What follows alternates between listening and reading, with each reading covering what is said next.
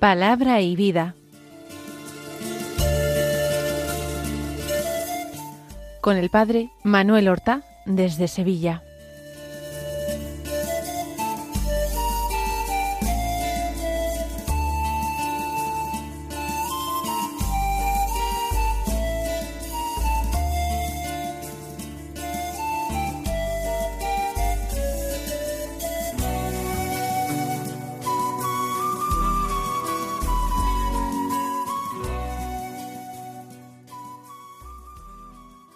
En el nombre del Padre y del Hijo y del Espíritu Santo.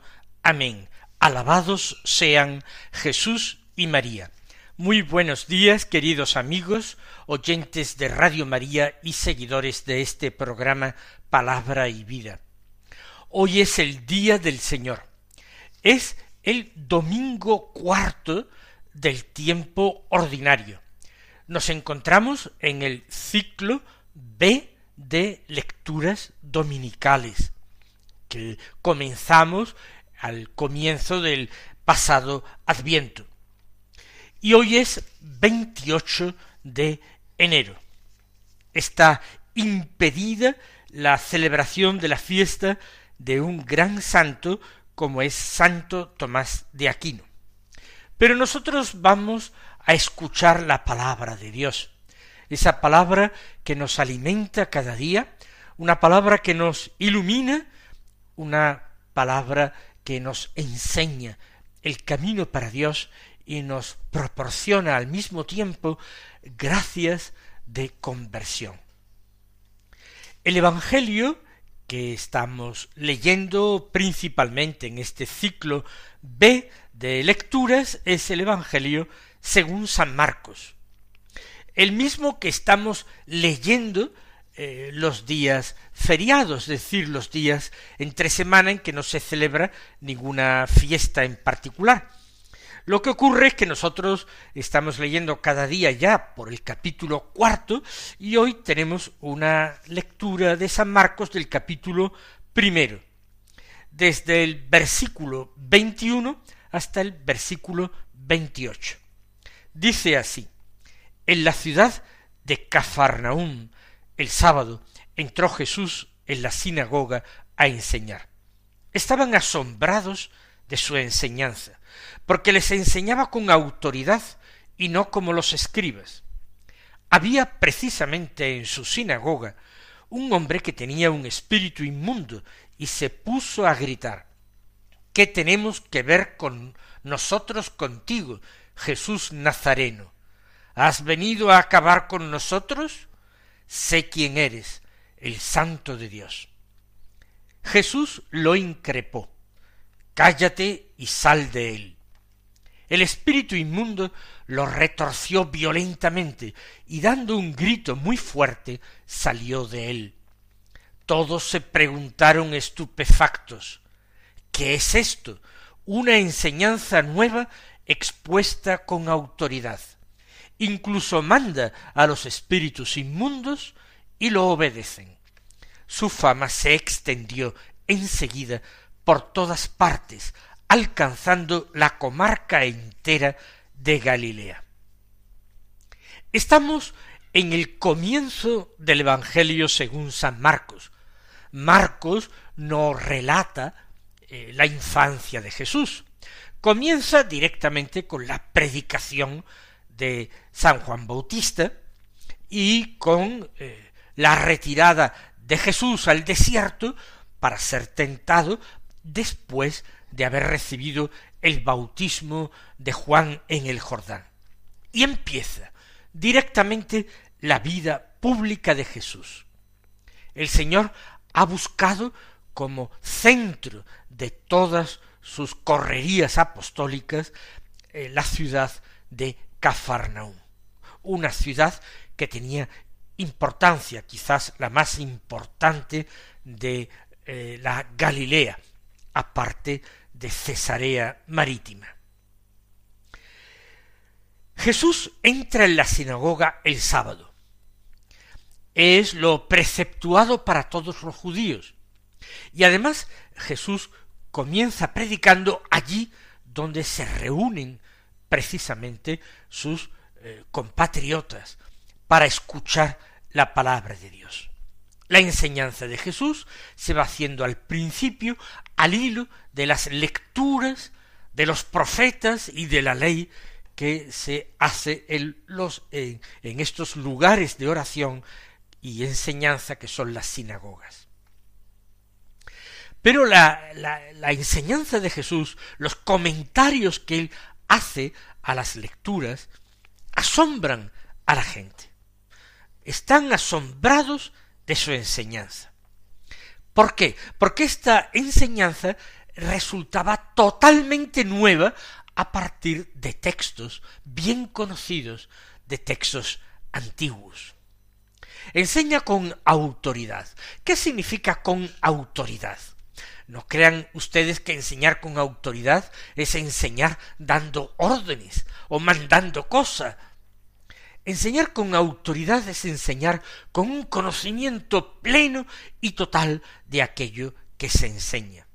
Enseñar con autoridad es transmitir una doctrina propia, no limitarse eh, simplemente a citar lo que han dicho tantos otros autores.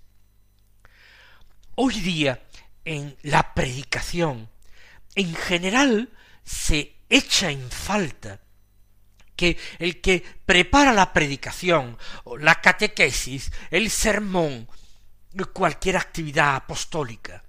Acude a veces a libros, a comentarios eh, bíblicos. Y quizás eh, se reserva poco tiempo para acudir al mismo Señor.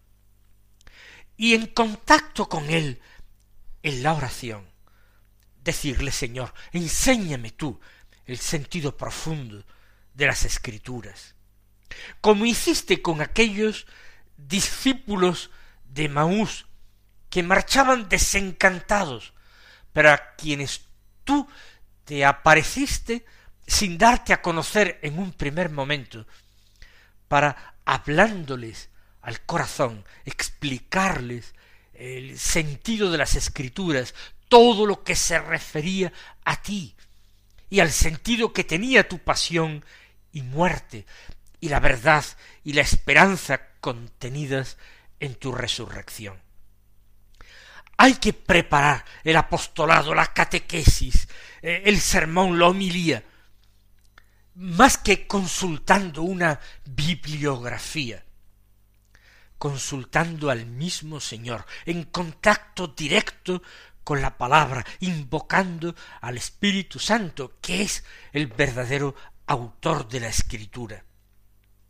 Jesús enseña con autoridad, no refiriéndose a otros maestros anteriores a él.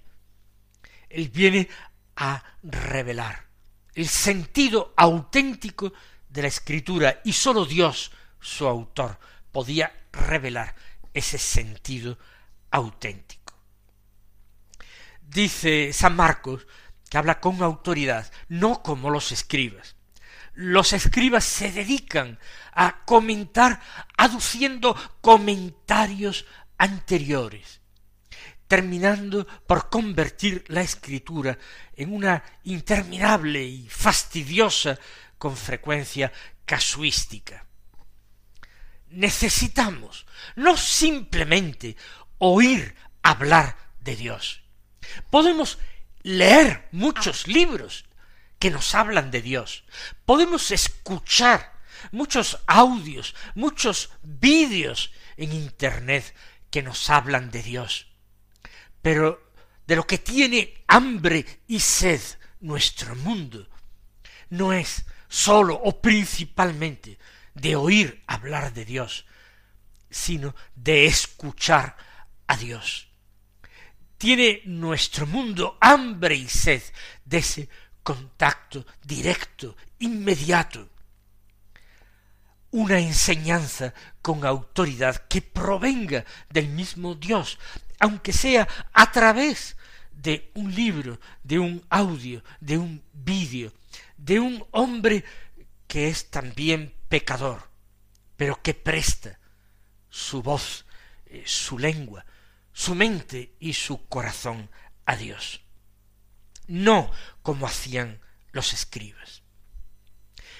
Y ahora en el contexto de esta enseñanza, nos cuenta San Marcos que aquel sábado en la sinagoga estaba un hombre que tenía un espíritu inmundo. Estaba eh, poseído, no era dueño de sí mismo en ocasiones. Sí, lo suficiente para encaminar sus pasos a la sinagoga. Quizás esa posesión se manifestaba a ratos, por tiempos, en ciertos momentos de su vida o de su día.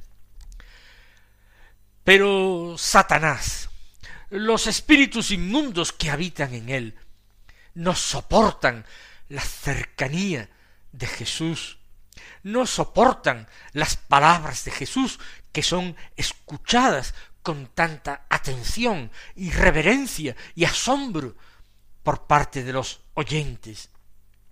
Y el espíritu inmundo empieza a agitar la situación, empieza a estorbar a aquellos que están concentrados y atentos a la enseñanza de Jesús. Y el espíritu inmundo también expresa su sufrimiento y su dolor, porque la presencia de Jesús le hace verdaderamente daño. ¿Qué es lo que dice? ¿Qué tenemos que ver nosotros contigo, Jesús Nazareno?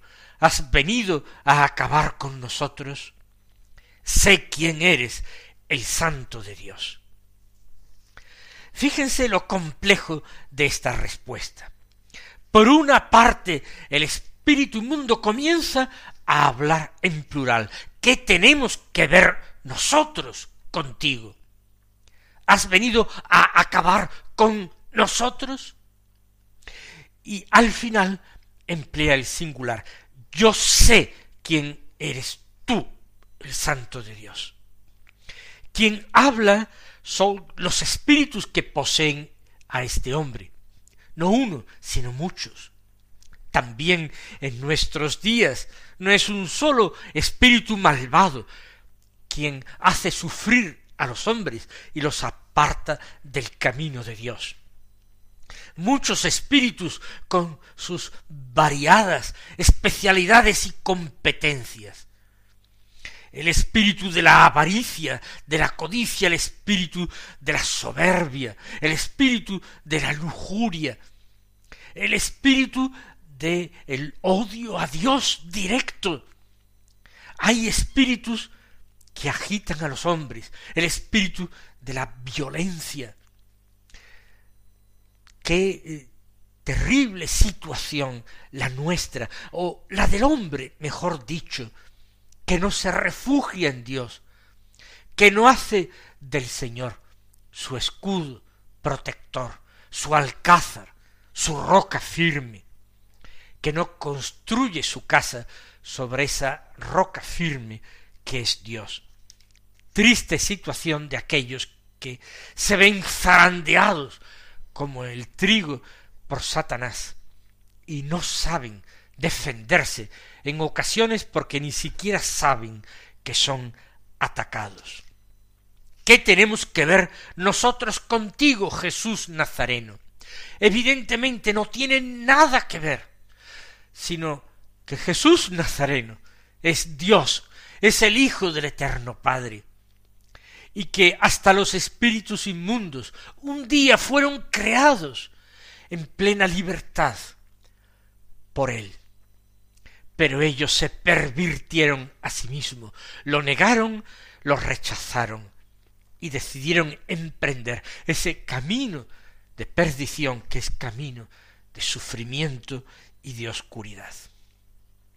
¿Has venido a acabar con nosotros? preguntan.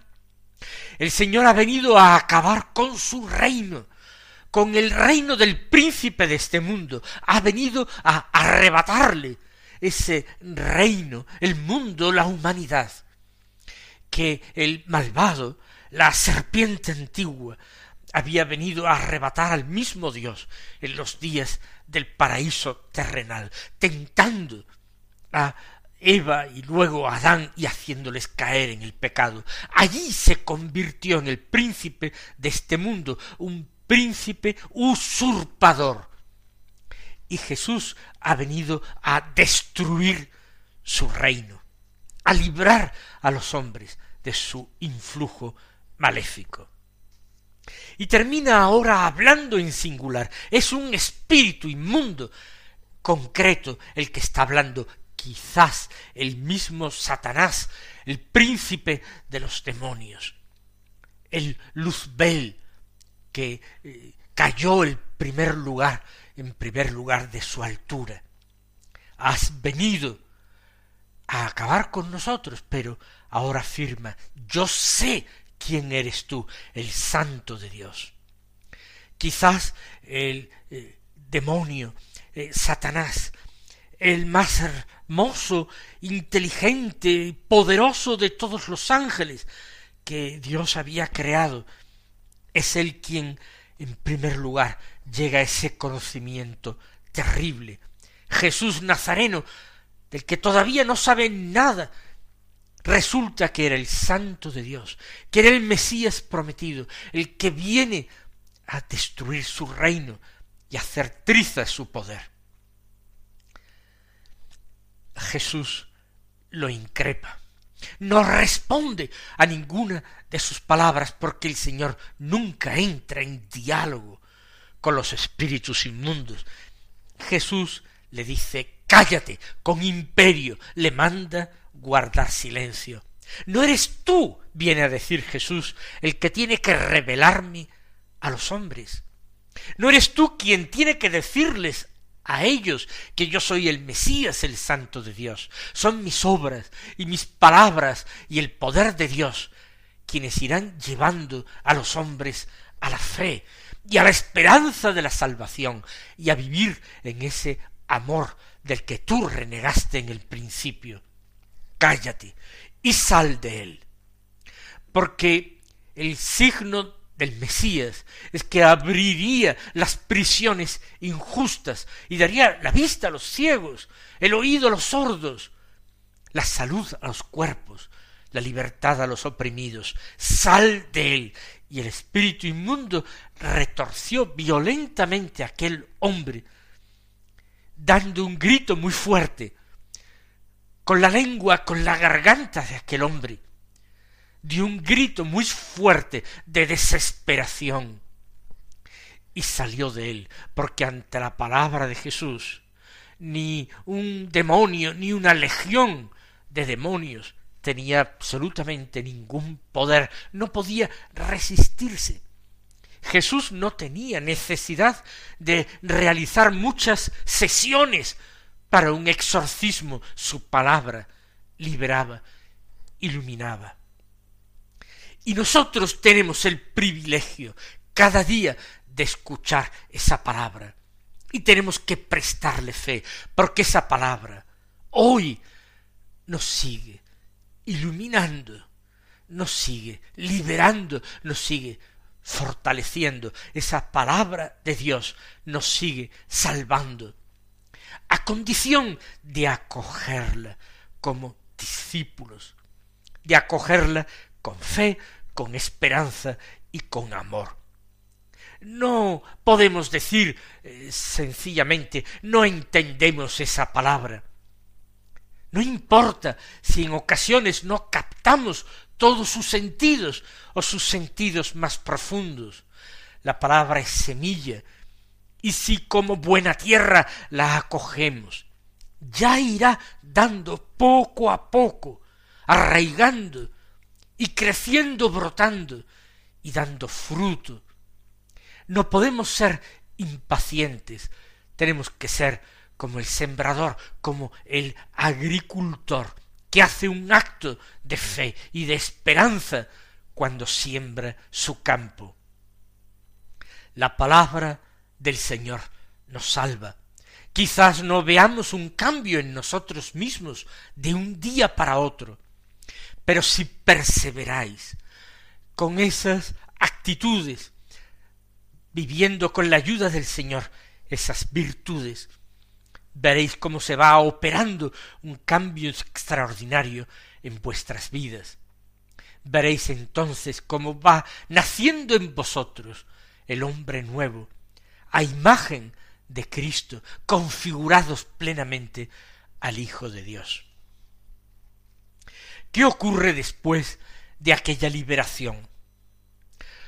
Dice San Marcos que todos se preguntaron estupefactos. ¿Qué es esto? Una enseñanza nueva expuesta con autoridad, incluso manda a los espíritus inmundos y lo obedecen.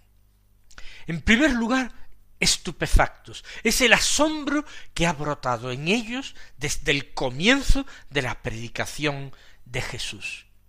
Están eh, más allá de asombrados, estupefactos, con la boca abierta, nunca han visto nada igual y se preguntan ¿qué es esto?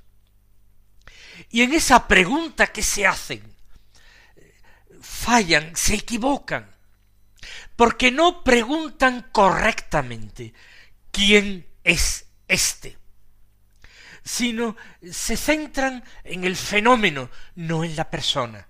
¿Qué es esto? En vez de decir quién es éste, o directamente a Jesús, ¿quién eres tú? ¿Qué enseñanza nos hemos perdido? Porque aquellos hombres estaban simplemente pendientes de lo que acontecía, más que por aquel que era eh, la causa y el origen de aquellos fenómenos. ¿Qué es esto? se preguntan. Y se responden a sí mismos. Una enseñanza nueva, expuesta con autoridad. Sí, eso ya lo estaban viendo desde el principio. Una enseñanza nueva, pero que en absoluto contradecía la enseñanza que habían recibido de Moisés y de los profetas. No la contradecía, pero revelaba y descubría el verdadero sentido de ella. Descubría de alguna manera el corazón de Dios plenamente. Descubría plenamente su voluntad y la voluntad de Dios era voluntad de vida para el hombre, de salvación para el hombre. Y continúan diciendo o exclamando aquellos hombres, incluso manda a los espíritus inmundos y lo obedecen. No solamente subyuga los corazones de los hombres, sino que causa terror y espanta a los demonios. Pero ahí se queda toda la reacción de aquellos hombres. Y solamente termina afirmando San Marcos que su fama se extendió enseguida por todas partes alcanzando la comarca entera de Galilea. La fama, la fama. Unos hablan a otros de lo que han visto y oído.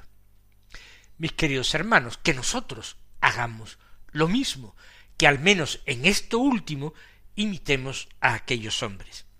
El Señor os colme hoy de sus bendiciones y hasta mañana si Dios quiere.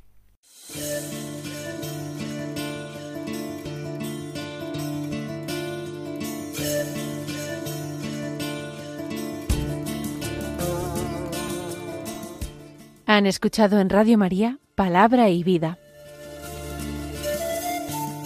un programa que dirige el Padre Manuel Horta.